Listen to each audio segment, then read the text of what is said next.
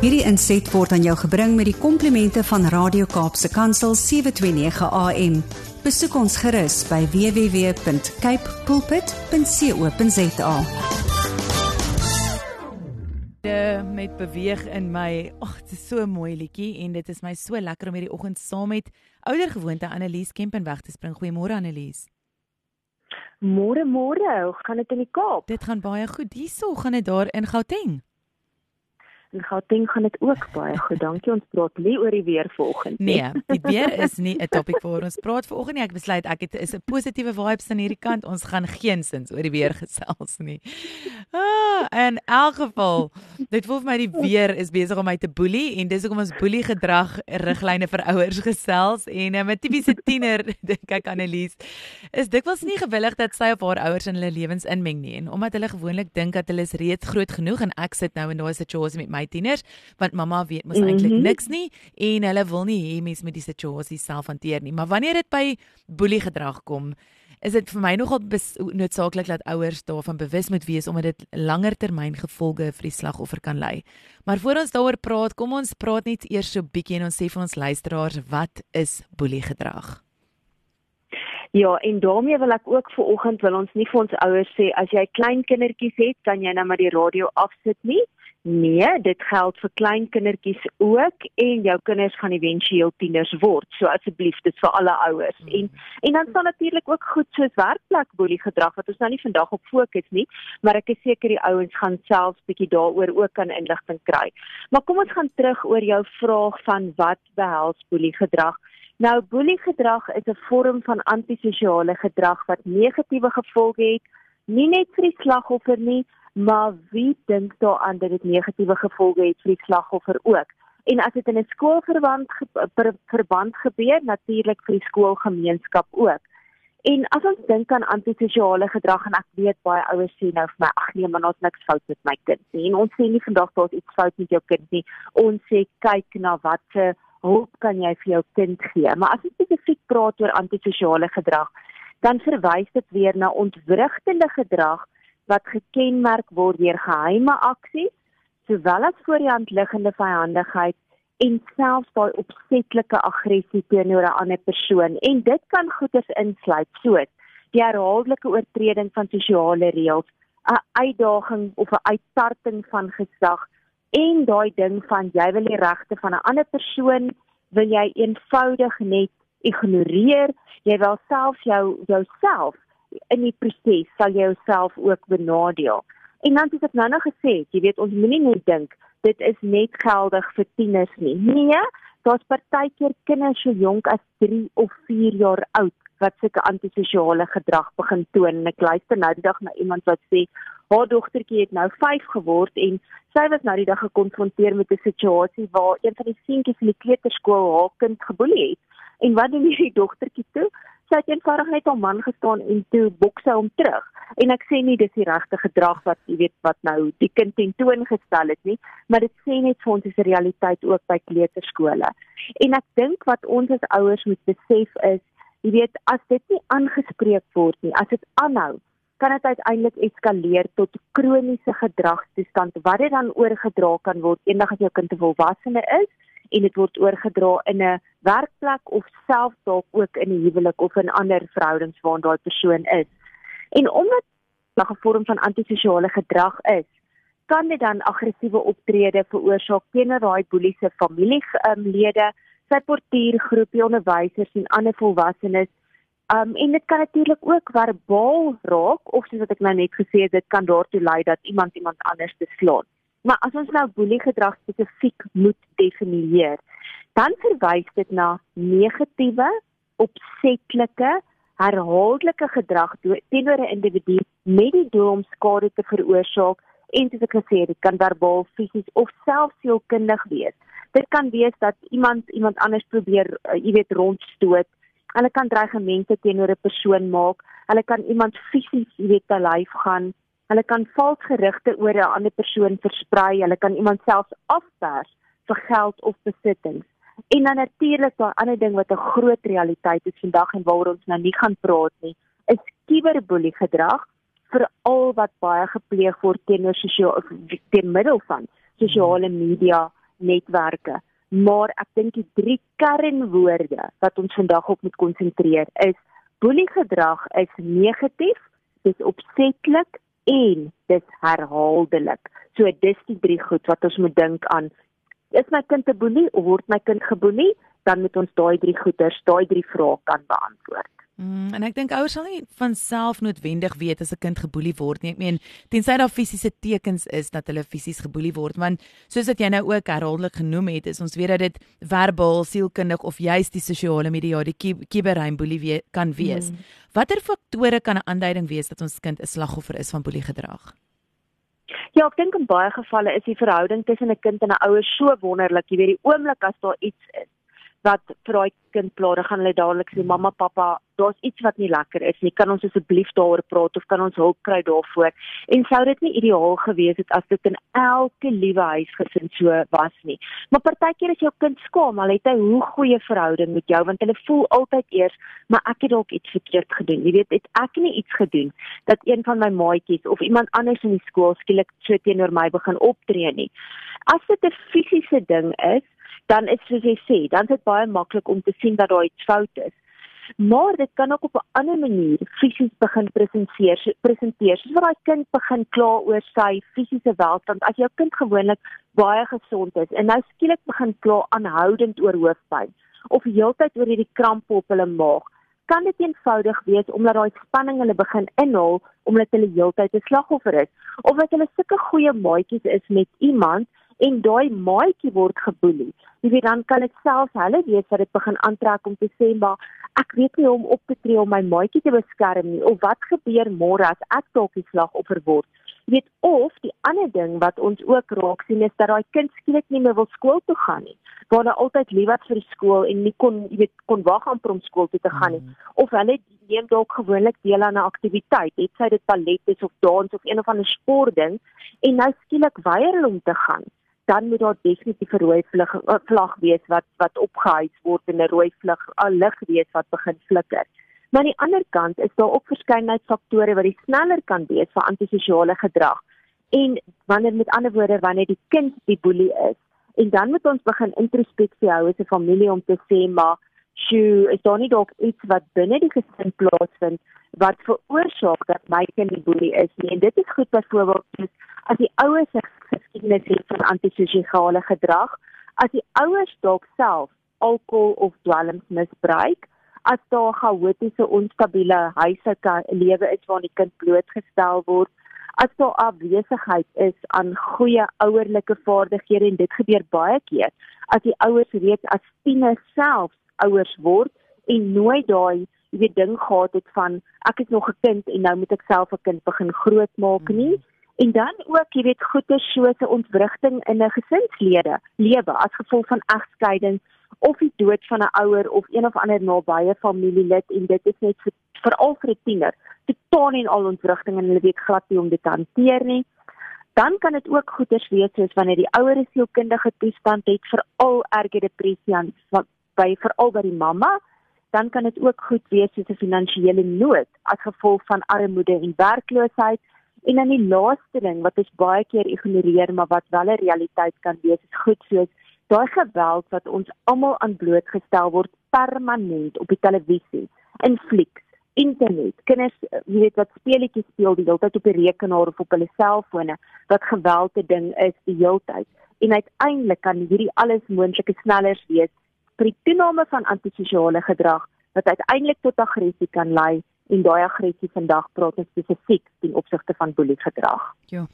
Annelies, maar ek dink enige ouer wat nou nog luister sal tog sekerlik sê hoor ek wil nie sulke gedrag enigstens in my kind se lewe hê nie en ek wil 'n einde bring hieraan. En dis sekerlik tog ook hulle verantwoordelikheid veral omdat dit 'n langtermyn impak op ons kinders se lewens kan hê of hoe. Ja, verskriklik kan dit 'n langtermyn ding op jou kind se lewe hê en daarom moet dit so gou as moontlik maak nie saak of jou kind 3, 4 of 5 is en jy dink dit nog 'n tantrum nie. As jy sien hierdie goed hou aan en aan en aan, jy weet wat hulle aggressief is, moet dit begin aangespreek word. En die grootste ding is, jy moet jou kind kry Soos met ons almal in die lewe, moet ons erken, luister, ek het iets verkeerd gedoen en ek moet verantwoordelikheid aanvaar daarvoor. Maar dis nie waar dit moet ophou nie. Jy weet, ek dink ons moet ons kind leer hoe om dit te kan hanteer en vroeë intervensie is verskriklik belangrik vir jou kind se toekoms. So as daar sekere gedragspatrone is wat aanhou of selfs vererger, moet dit ernstig opgeneem word want dit kan uiteindelik 'n voorloper wees vir meer ernstige probleme. So as jou kind slagoffer is van boeliegedrag, is vroeë inmenging net so belangrik omdat ook, jy weet, op 'n ander manier weer 'n invloed kan hê op jou kind se lewe en uiteindelik kan daai kind byvoorbeeld 'n swak selfbeeld ontwikkel net soos jy dit sê maar ek word heeltyd afgeknou. So ek is nie goed genoeg nie. Alles wat ek doen is verkeerd en ek weet nie hoe om myself te kan hanteer nie. En uiteindelik kan dit weer 'n negatiewe invloed hê op hulle geestesstoestand wat kan lei tot depressie, 'n verhoogde kans op selfdood. Dit kan 'n fisiese invloed hê op hulle gesondheid en natuurlik ook op hulle akademiese vordering en prestasie. En dit is nogal interessant dat 'n navorsing wat in 15 lande gedoen het, is bevind dat slagoffers van boeliegedrag spesifiek probleme ervaar in wiskunde en in leesvermoë ten opsigte van ander kinders wat nie aan boelie gedrag um jy weet blootgestel is nie. So ek dink nie vandag moet ons onmiddellik sê, "Sjoe, my kind sukkel om te lees of my kind het 'n probleem met wiskunde en daarom is hy slagoffer of hy pleeg boelie gedrag nie." Maar hou dit maar net in jou gedagte. Hmm. Miskien is dit dalk wel ietsie wat jy nou moet gaan kyk. Maar kom ons kyk ook na wat se ander negatiewe langtermyngevolge dit kan hê. Jy weet byvoorbeeld as jou kind uit die skool uitgaan en hierdie boeliegedrag is nie aangespreek nie. Hulle kan 'n kleiner kansie of 'n swakker kansie om werk te hê as gevolg van hulle gebrek aan akademiese vordering, omdat hulle kwalifikasies nie goed gaan wees nie en natuurlik het dit 'n invloed op hulle inkomste en ons sit al klaar in 'n land wat so verskriklike hoë werkloosheidsyfer het. So jy weet jy wil daai risiko's nog verder verminder as jou kind wel 'n werk kry uiteindelik as 'n volwassene, kan hy uiteindelik sukkel om hy werk te hou of om hulle finansies te bestuur. Dit kan ook 'n negatiewe invloed hê op hulle langtermynverhoudings wat hulle met hê. Jy weet hulle maat moet begin kry en jy weet weer 'n stouding van 'n swak selfbeeld of ek is die hele tyd blootgestel aan boelie gedrag of selfs al was ek 'n boelie, kan dit 'n invloed hê op my langtermynverhoudings. Hulle kan selfs sukkel om vriende te hou en uiteindelik kan hulle ook um, gesondheidsprobleme ervaar soos depressie, angs, persoonlikheidsversteurings en uiteindelik ook posttraumatiese stres. Ja. Annelies, maar as ouers wil ons weet wat ons kan doen om sulke situasies te hanteer en watter raad ons ons kinders kan gee ten opsigte van hoe hulle moet optree as hulle deur boelies gekonfronteer kan word. Watter wenke kan jy vanoggend met ons deel? Ja, kom ons begin met ons ouers. Jy weet, dit is altyd 'n kwessie van klim ek in my kar, jaag skool toe en gaan trap die hoof van almal uit en ek dink dis 'n verkeerde ding om te doen. Jy as ouer, as jou kind die slagoffer is en selfs as jou kind die oortreder is, moet kalm bly. Dit help nie jy begin aggressief of selfs verdediging optree nie. En vra jou kind dan om presies te verduidelik wat hulle gedoen het vir alles hulle en of hulle al voorheen so opgetree het. Met ander woorde, jy moet agterkom wat daar 'n patroon jy weet as jou kind dalk die boelie self is. Maar jy moet ook 'n ander onafhanklike eh, jy weet mening kry want in baie gevalle gaan jou kind nie 100% eerlik wees met jou nie om te sê ag nee mamma dit was glad nie so erg hierdie kind vererger dit nou of daai kind se ouer vererger dit of die ou jy weet die onderwysers is net eenvoudig om my te teiken ek het glad nie so erg opgetree nie onthou net jy moet agter die kap van die byl kom jy moet agter die waarheid kan kom As jou kind 'n boelie is, moet jy hulle vra of hulle enige idee het waarom hulle so optree en of hulle dan uiteindelik voorstelle het om hulle eie negatiewe gedrag te kan stop. Jy weet, skep 'n bietjie vir hulle die verantwoordelikheid vir alles wat nou 'n tiener is. As dit 'n 3 of 'n 4 of 'n 5 jarige kind is, is dit dalk bietjie anders, jy weet, om vir hulle te kry dat hulle nou begin voorstelle maak, maar ek dink ons tieners is slim genoeg om al sulke voorstelle te kan begin maak. En dan natuurlik maak nie saak of jou kind die boelie of die slagoffer is nie. Herinner hulle om altyd dat jy steeds lief is vir hulle, maar as hulle die boelie is, dat jy nie van hulle negatiewe gedrag hou nie en dat jy nie met hulle gedrag saamstem nie. En dan natuurlik weet ons nou in alle aspekte van die lewe, as ons nie weet wat die ware rede of oorsake is nie, dan gaan ons nooit weet hoe om regtig daai goeters aan te spreek nie en dis dieselfde geld wanneer dit kom by boelie gedrag. En dan het ons begin om grense te stel deur enige vorm van aggressie onmiddellik aan te spreek en te stop en om jou kind te kry om alternatiewe te vind hoe hulle eerder kan kan reageer op sulke situasies. Leer jou kind om weg te stap van 'n situasie sonder dat hulle voel dat hulle swak is deur dit te doen. Ek dink dis die groot ding vir ons almal. Jy weet ons almal wil moet oorreageer mm. in plaas van om net te sê hold diep asem, draai om en loop weg. So dis 'n baie baie belangrike ding vir al jou kind, jy weet dink hulle gaan hulle meer verloor. En dan moet jy werk aan 'n manier jou kind kan opmaak vir sy of haar negatiewe gedrag, nie net deur verskoning te vra teenoor die slagoffer nie, maar vra vir hulle, hoe sou jy gevoel het as jy die boelie slagoffer was? En en dat hulle dan kom met voorstelle. En dan wanneer dit kom by ons ons kinders leer om boeliegedrag te hanteer, is dit natuurlik belangrik om hulle self om hulle te leer wat die verskil tussen aggressie en hoe dit is om jouself te handhaaf en om jou man te staan en in Engels is daar eintlik 'n baie beter woord daarvoor. What's the difference between aggression and assertiveness? En dan kon jy op 'n mooi Afrikaanse vertaling kry van assertiveness, is assertiveness nie. Maar dit gaan na 'n ding van ons almal weet wat aggressiewe gedrag behels. Jy weet en dit kan natuurlik verbaal of fisies wees soos ons mekaar gesê het. Maar kom ons praat oor gou oor daai assertive um, gedrag. Dit beteken dat jy jou behoeftes, gevoelens en opinies direk en eerlik teenoor 'n ander persoon kommunikeer. Maar jy probeer ook verstaan wat gaan in 'n ander ou se lewe aan en wat is sy of haar behoeftes. So kom ons sit onsself gou geprakties in 'n situasie. Kyk jou ander persoon in die oë, hê 'n vuur en reg op houding en ek weet jy's ook weet betrokke by modelwerk met mm. kinders wat jy baie coach so dit is daai ding van jy jy staan jou man sonder om aggressief te raak, maar jy probeer terselfdertyd jou skouers ontspan, jy leer om rustig asem te haal, jy probeer jou gesiguitdrukking neutraal hou. Ek dink vir baie van ons is dit amper die moeilikste ding. En dan probeer jy in 'n gewone stemtoon praat sonder om op iemand te skree of as jy die slagoffer is sonder om te fluister want dadelik wil ons half mos 'n minderwaardigheidskompleks jy weet so ontwikkel. So dit moet daai neutrale ding wees.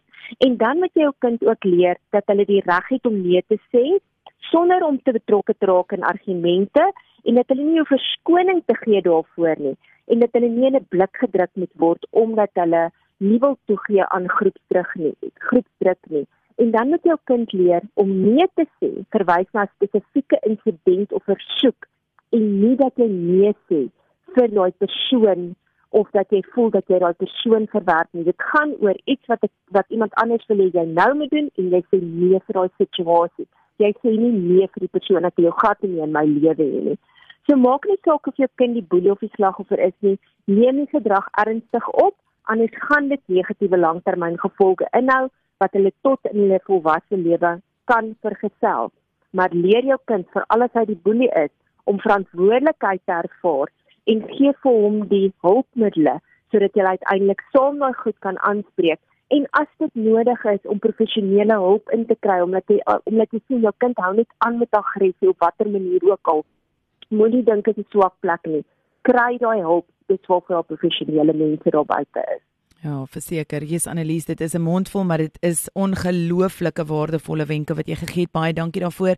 Grootste ding jy met jou kind se kind se hart hê en weet as daar iets fout is sodat jy hierdie goeders kan begin kommunikeer met hulle. Ehm um, dankie vir alles wat julle vir ons doen vir hierdie ongelooflike in diepte ondersoeke ook met wat julle deurgaan en wat julle navors. Julle kan vir Annelies kry by editor@servamus.co.za of dan ook op enige van ons sosiale media platforms servamus.co.za of dan net servamus op LinkedIn, Twitter, is dit nog Twitter, Threads.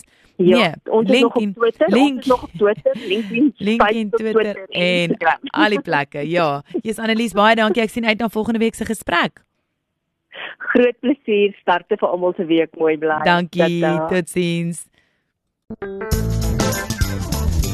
Hierdie inset was aan jou gebring met die komplimente van Radio Kaapse Kansel 729 AM. Besoek ons gerus by www.cape pulpit.co.za.